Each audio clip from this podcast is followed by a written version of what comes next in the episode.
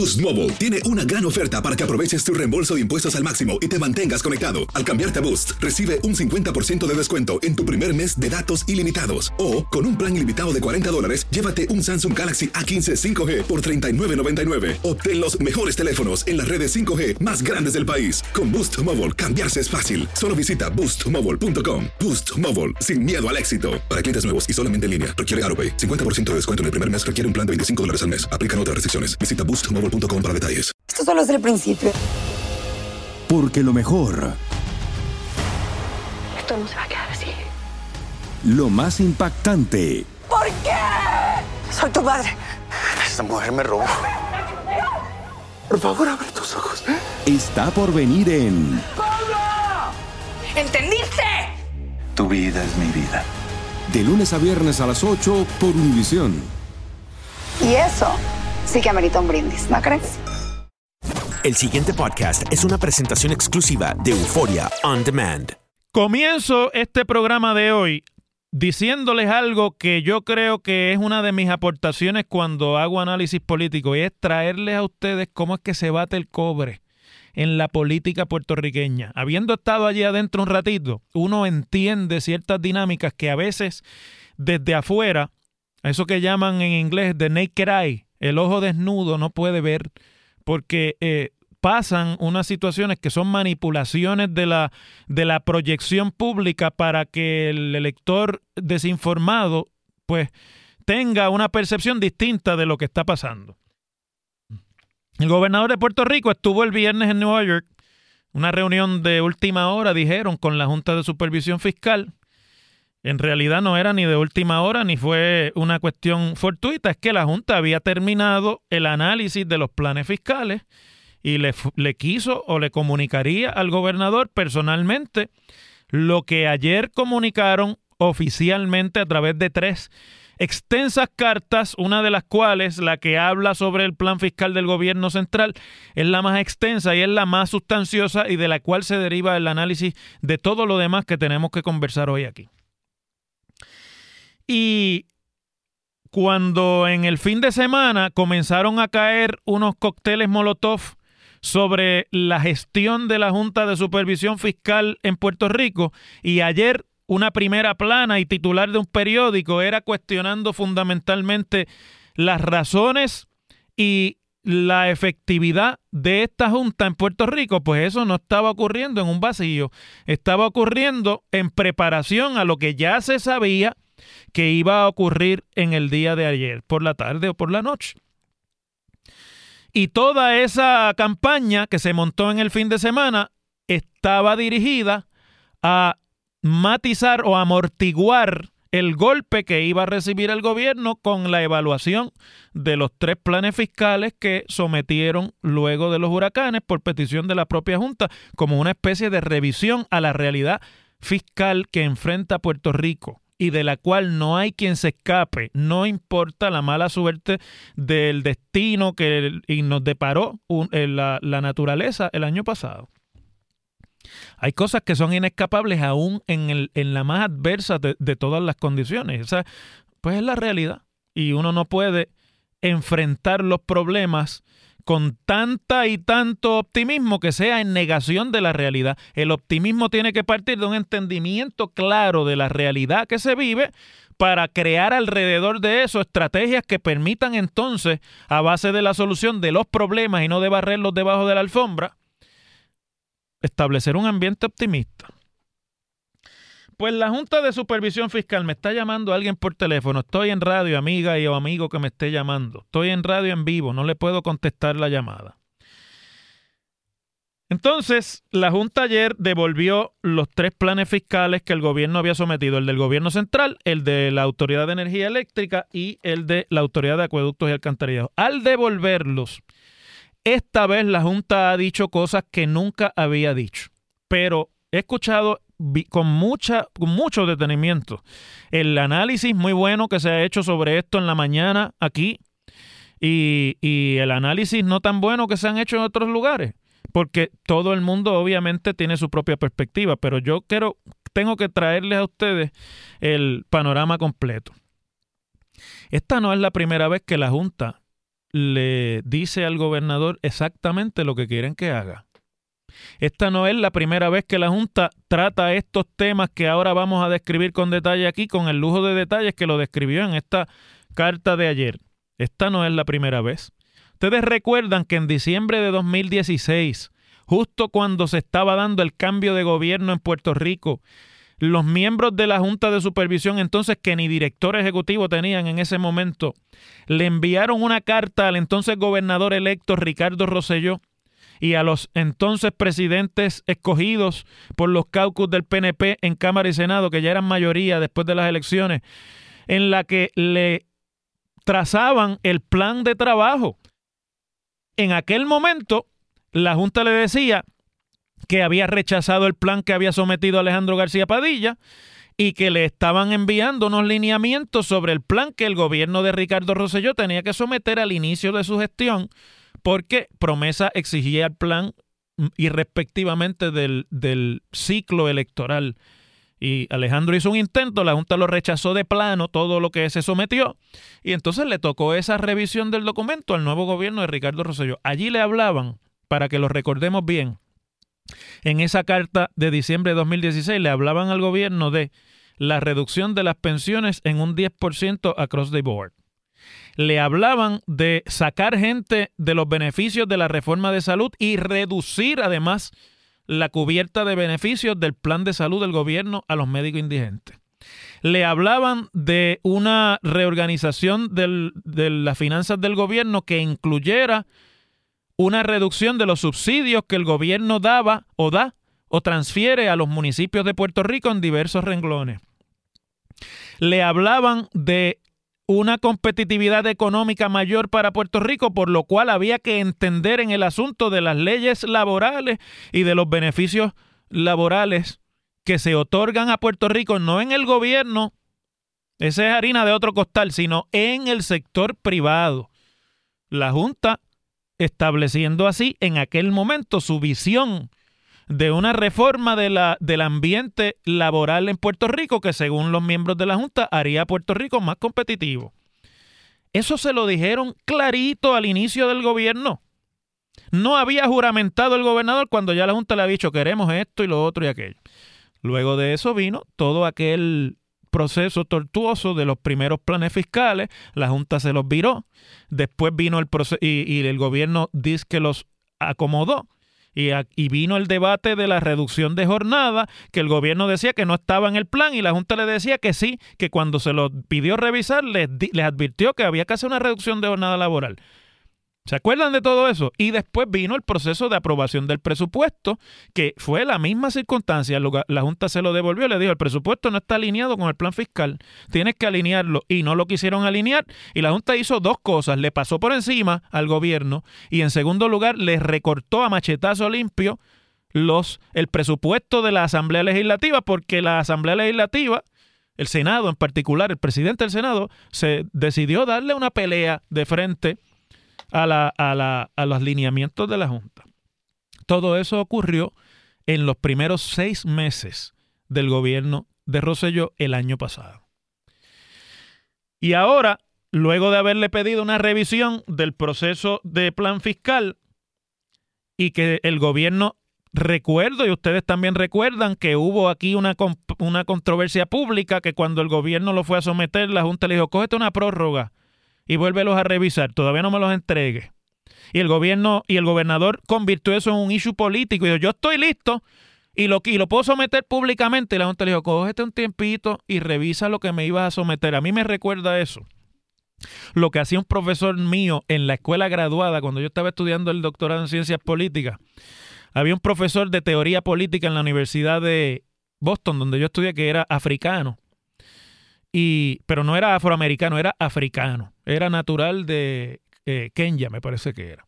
Era un barco en el asunto de la teoría política, una de las personas más versadas en ese asunto. Y cuando le pedía a usted un term paper y usted le llevaba el producto de dos semanas de trabajo y de lecturas de un semestre completo, y si usted se lo llevaba sin mirarlo, le decía, lléveselo otra vez y revíselo y, y, esté seguro de lo que me va a escribir ahí antes de entregármelo. Y le daba dos días más. Y usted venía, pues, rompía la cabeza usted, que será lo que quiere, porque ya yo miré esto de todas maneras. Y, le y, uno le preguntaba, ¿pero por qué? Le decía, porque lo que sea que usted me va a traer ahí no está a la altura de lo que yo estoy pidiendo. Lléveselo y mírelo otra vez. Y se lo hacía a todo el mundo, no era a mí nada más. Aunque yo tengo que aceptar que la teoría política no era mi, mi, mi fuerte ni era tampoco mi materia favorita. Pero eso no los hacía a todos en aquel seminario de, de clásicos del pensamiento político moderno. Pues así le hizo la Junta al gobernador Rosselló. Le dijo, llévatelo, cógete una prórroga, míralo otra vez y me lo sometes entonces en tal fecha. Quiero que lo vuelvas a mirar. El gobernador hizo un issue y lo sometió finalmente. Y la Junta se ha echado un par de semanas en mirarlo con detenimiento, no mucho, y ayer le, le, mandó una carta de ocho páginas en cuanto a lo que respecta el plan fiscal del gobierno central, en el que le dice varias cosas. Primero, que está en incumplimiento el plan fiscal de lo que manda la ley promesa, que es la que le da autoridad y vida a la Junta de Supervisión Fiscal. Segundo, en cuanto al tema de desarrollo económico, es muy poco lo que la, la carta y la revisión que la Junta pide dice. La única cosa que la Junta vuelve a pedir por segunda vez en su tratamiento con el gobierno de Puerto Rico es que se trabaje con el asunto de la competitividad y con el con la facilidad de lo que ellos llaman doing business measures, es decir, el costo de hacer negocios en Puerto Rico, áreas en las que según la carta que la Junta le envía, estoy leyendo del último párrafo de la página 2, le dice Puerto Rico eh, va detrás trails, quiere decir, está rezagado con respecto de la, del mainland, o sea, de los estados contiguos, y en particular las categorías, escuchen, de permisos de construcción, registro de la propiedad, pago de contribuciones corporativas y producción y servicio de electricidad en Puerto Rico. Entonces ahí los renglones son lo que ellos llaman mercado laboral, y reforma del sistema de estado bienestar, del welfare, en las que en el primer punto le piden destrozar la ley 80. ¿Usted sabe lo que es la ley 80? Una ley que costó mucho trabajo en Puerto Rico, pero que es una ley protectora de los beneficios de los empleados y de los trabajadores en Puerto Rico, no de los del gobierno, de los empleados del sector privado que tiene unas condiciones en el sentido de que aquí un patrono no puede despedir así porque sí un empleado y si lo hace, tiene que cumplir con unos eh, eh, requisitos de lo que se llama eh, severance pay, es decir, el pago que se le da, la mesada que se le da a una persona cuando se le cesa como empleado. Y la otra cosa, el pago en el sector privado del bono de Navidad, que es una ley desde los tiempos de Luis Ferré, gobernador. Y le piden aquí, primero, que se eliminen los requisitos de severance pay, es decir, de esa, esa mesada que hay que darle al empleado cuando se le saca del empleo, y que el bono de Navidad sea opcional. Ya no es el bono de Navidad de los empleados públicos nada más, es el beneficio de bono de Navidad porque obviamente esto ha sido siempre un asunto de discusión en términos de, de los costos de hacer negocio para el sector privado en Puerto Rico y ha sido una petición constante de los grupos de empresarios en Puerto Rico. Y la otra cosa que le dice es que Puerto Rico se tiene que convertir en lo que ellos llaman un will employment at will, perdón, un at will employment jurisdiction que sea similar a 49 de los 50 estados de la Unión para reducir el costo y el riesgo de contratar nuevos empleados en una empresa. Eso lo que quiere decir fundamentalmente es que eh, las condiciones de paga y laborables se tienen que revisar en Puerto Rico porque cuesta mucho la nómina para los, los negocios privados. Luego le habla de infraestructura y le pide también una, una eh, efectividades o eficiencias en cuanto al costo y el pago de contribuciones del sector privado. Pero quiero ir rapidito porque no tengo todo el tiempo del mundo a esta parte que se llama Power Sector Reform.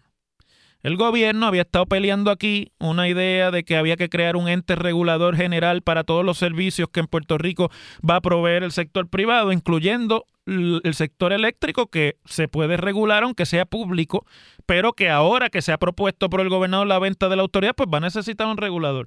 Ya le había advertido Carrión el presidente de la Junta en, una, en un foro la semana pasada que eso a la Junta no le parecía una buena idea y aquí no es que le dicen que considere la idea de un solo regulador, sino que le dan la instrucción directamente. Esto está en la página 4 de la, de la carta Dice, a strong and independent regulator is crucial to a successful transformation of the power sector, which itself is critical to the island's economic recovery. Le dice, un regulador fuerte e independiente es crucial para el éxito de la transformación del sector eléctrico en Puerto Rico, que en sí mismo es crucial o es crítico para la recuperación económica de la isla. Y ahí le dicen, queremos una comisión en la que los comisionados estén seis años, un término de seis años, que vaya más allá del término electoral, y que solamente los puedan remover por justa causa. Y ya está. Ya ahí no es una cuestión de mira a ver lo que tú quieres hacer, sino que esto es lo que vas a hacer. Entonces es tutelaje total. Y entonces viene la parte que yo sé que tiene muy preocupados a muchos y por eso la dejé un poquito más adentrada para que esté todo el mundo conectado a la radio en este momento, que es la parte de las pensiones. Aquí se había dicho, cuando se habló de las pensiones en el plan fiscal y en el presupuesto anterior, que se iban a ver afectados los beneficios de los que estén por jubilarse y de los que estaban cotizando al sistema de pensiones. Básicamente perdieron su sistema de, pensiones y ahora es básicamente un 401k gubernamental lo que tienen los empleados activos. Eso se mantiene. Pero ahora, en esta carta, página 6, primer párrafo y en adelante, le hablan de las pensiones activas de los que están recibiendo pensión. No voy a entrar en los detalles porque ya ustedes lo han escuchado toda la mañana, pero fundamentalmente le están diciendo las pensiones de menos de mil dólares del gobierno no se van a tocar. Pero aquellos que tengan una entre beneficios de seguro social y pensiones del gobierno, una, una, un, un ingreso mayor a 1.500 dólares, perdón, a mil dólares, corrijo, a mil dólares mensuales, el gobierno tiene que revisarle las pensiones y tendrá que efectuar un recorte similar al 25% de lo, que el de, lo que el gobierno le pague en pensión a, esa, eh, a ese empleado jubilado, de manera y forma que al combinarse con, la, con el beneficio de seguro social, el recorte sea a lo largo de todas las pensiones en Puerto Rico igual al 10% del gasto de pensiones, no de, no de lo que recibe el empleado. Escúchenme bien, porque esto es lo que confunde aquí. La Junta está pidiendo un recorte del 25% por encima del 1.500, ¿verdad? Digo, de 1.000. Si es más de 1.000, tiene que aplicarse un recorte del 25%. Entonces, después hablan de que eso tiene que ser igual a un recorte across the board en el renglón de pensiones de 10%, pero no es del 10% de la pensión, porque ahí es que se me confunden. O sea, pues entonces no es el 25, es el 10. No, no, no, porque no es de la pensión, es del gasto gubernamental en pensiones, que es diferente. ¿Ves? Es el gobierno el que tiene que por lo menos lograr un recorte de 10% across the board, pero a la pensión de más de mil dólares le tienen que aplicar una fórmula Quiero decir, cuando hablo de pensión es beneficio de pensión más seguro social juntos. Una fórmula que puede llegar a recortar hasta el 25% del beneficio del pensionado actual, del jubilado. Eso es bien importante y es una mala noticia para nuestros pensionados. Y debo decir más sobre esto. Eso va a ser así en cuanto a los empleados jubilados del gobierno central, los empleados jubilados del sistema de retiro de maestros y los empleados jubilados del sistema de retiro de la judicatura de Puerto Rico, que los jueces se habían sacado ellos. Le va a aplicar a todos la misma fórmula. Y adicionalmente dicen, tiene que legislarse para que los policías, los maestros y los jueces que estén por debajo de los 40 años de edad comiencen a cotizar el seguro social y se les saque su aportación de seguro social para que tengan el beneficio de seguro social a la hora de acogerse a la jubilación.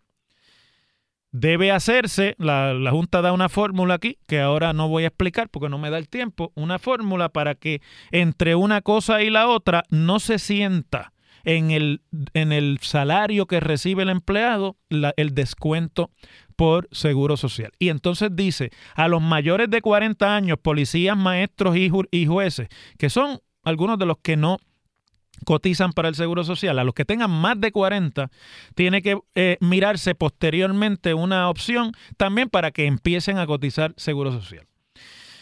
Luego hay una serie de recortes al, al sistema de salud, eh, de mi salud, sobre todo para pedir que se baje el plan fiscal, eh, se baje el, el- el- perdón, el, el fraude en, en el beneficio del plan de salud. Se piden eficiencias también en cuanto al costo de las pensiones, de, la- de las contribuciones, o sea, el pago de contribuciones, mejoramiento al, al cobro de contribuciones por el sistema del gobierno de Puerto Rico y de Hacienda. Y eh, de la deuda pública, pues fundamentalmente se mantienen en el que tiene que haber un manejo de la deuda de forma que haya una, unos timetables en cuanto a cómo el gobierno va a comenzar a atender eventualmente el asunto de la deuda. Le, escuchen esto, ya casi cuando se está acabando la carta, esto yo creo que es una cuestión bochornosa. Realmente es un bochorno que esto esté aquí en esta carta. Le dice la Junta al gobierno en un renglón que llamaron political status, estatus político. Le dice, the board is a non-political entity and therefore it cannot certify a fiscal plan that includes positions on the political status of Puerto Rico. La Junta es un ente no político y por lo tanto no puede certificar un documento de plan fiscal que incluya posiciones sobre el estatus político ni diatriba sobre el estatus político, añado yo. O sea, este no es un documento político porque lo tenían infestado de ese tipo de referencias. Y la Junta le acaba de decir, saca todo eso de ahí o no te puedo certificar el plan. No es verdad que la Junta no es un ente político. La Junta es el ente más político que tenemos en Puerto Rico, es la Junta de Supervisión Fiscal. Pero ellos lo dicen desde el punto de vista de partidista. Ellos dicen que no son un ente partidista y por lo tanto no le van a aguantar la guachafita del discurso político en el plan fiscal, que me parece a mí que es un error de los que escribieron el plan fiscal porque se dejan llevar por la cuestión de cómo esto se va a ver políticamente. Se me fue el primer segmento completo, los otros temas los trato después de la pausa, pero antes de irme a la pausa. Ahora usted entiende el mensaje de anoche del gobernador sobre la reforma educativa y les voy a decir más. El gobierno, apunten lo que se lo estoy diciendo hoy martes 6 de febrero. Cristian Sobrino mandó un, un, que es el representante del gobernador ante la Junta, un comunicado de prensa diciendo que van a ver qué es lo que la Junta les pide y que lo van a trabajar. Pero la Junta le dice en la última oración de la carta, a las 6 de la tarde del 12 de febrero de 2018 esperamos recibir los documentos revisados según se lo hemos pedido. No les va a dar el tiempo y además que no hay voluntad política en el gobierno de hacer lo que la Junta le está diciendo. Eso ya se habló. Cuando usted le mandan un documento tan específico como, ese, quiere decir que en una gaveta allí le tienen el que van a ellos a certificar cuando quieran. Y aquí el gobernador lo que hizo ayer fue coger las de Villadiego, proyectarse como un gobernador que tiene voluntad de cambio en los aspectos que son más importantes para el país y el renglón de la educación es importante. Y eso que le está pidiendo a la Junta no lo van a cumplir. El 12 de febrero no le va a llegar ni la mitad de lo que están pidiendo en esta carta. Por lo tanto, el próximo paso de esta historia, de esta novela, es que la Junta va haciendo su, el uso de su poder plenario que le da la ley promesa según la, autoridad que el Congreso dice que tiene sobre Puerto Rico, le van a aprobar el plan fiscal. Lo que no hay aquí es espacio para que el gobierno de Puerto Rico no cumpla esto una vez esté aprobado el plan fiscal. Le tocó a Ricardo Rosselló el golpe nefasto políticamente de lo que esto va a querer decir en términos del ánimo y la voluntad de los puertorriqueños a quienes nos espera tiempos de vaca flaca, de ajustarse el cinturón y de mucho sufrimiento. Se los dije ayer, era mejor haber hecho lo que, lo que le dijo Churchill a los ingleses en la guerra. No le puedo ofrecer otra cosa que no sea sangre, sudor y lágrimas. Y de ahí construimos un país con la voluntad. Pero cuando se trata de negar la realidad, pues aquí llegaron la sangre, el dolor y las lágrimas. Las cosas como son. Vamos a la pausa. El pasado podcast fue una presentación exclusiva de Euphoria On Demand. Para escuchar otros episodios de este y otros podcasts, visítanos en euphoriaondemand.com. Boost Mobile tiene una gran oferta para que aproveches tu reembolso de impuestos al máximo y te mantengas conectado. Al cambiarte a Boost, recibe un 50% de descuento en tu primer mes de datos ilimitados. O, con un plan ilimitado de 40 dólares, llévate un Samsung Galaxy A15 5G por $39.99. Obtén los mejores teléfonos en las redes 5G más grandes del país. Con Boost Mobile, cambiarse es fácil. Solo visita boostmobile.com. Boost Mobile, sin miedo al éxito. Para clientes nuevos y solamente en línea, requiere AroPay. 50% de descuento en el primer mes requiere un plan de 25 dólares al mes. Aplican otras restricciones. Visita boostmobile.com para detalles. Esto solo es el principio. Porque lo mejor,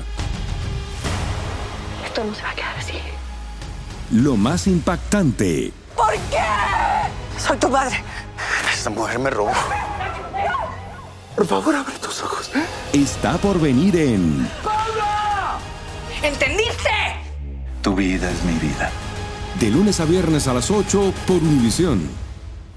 Y eso sí que amerita un brindis, ¿no crees?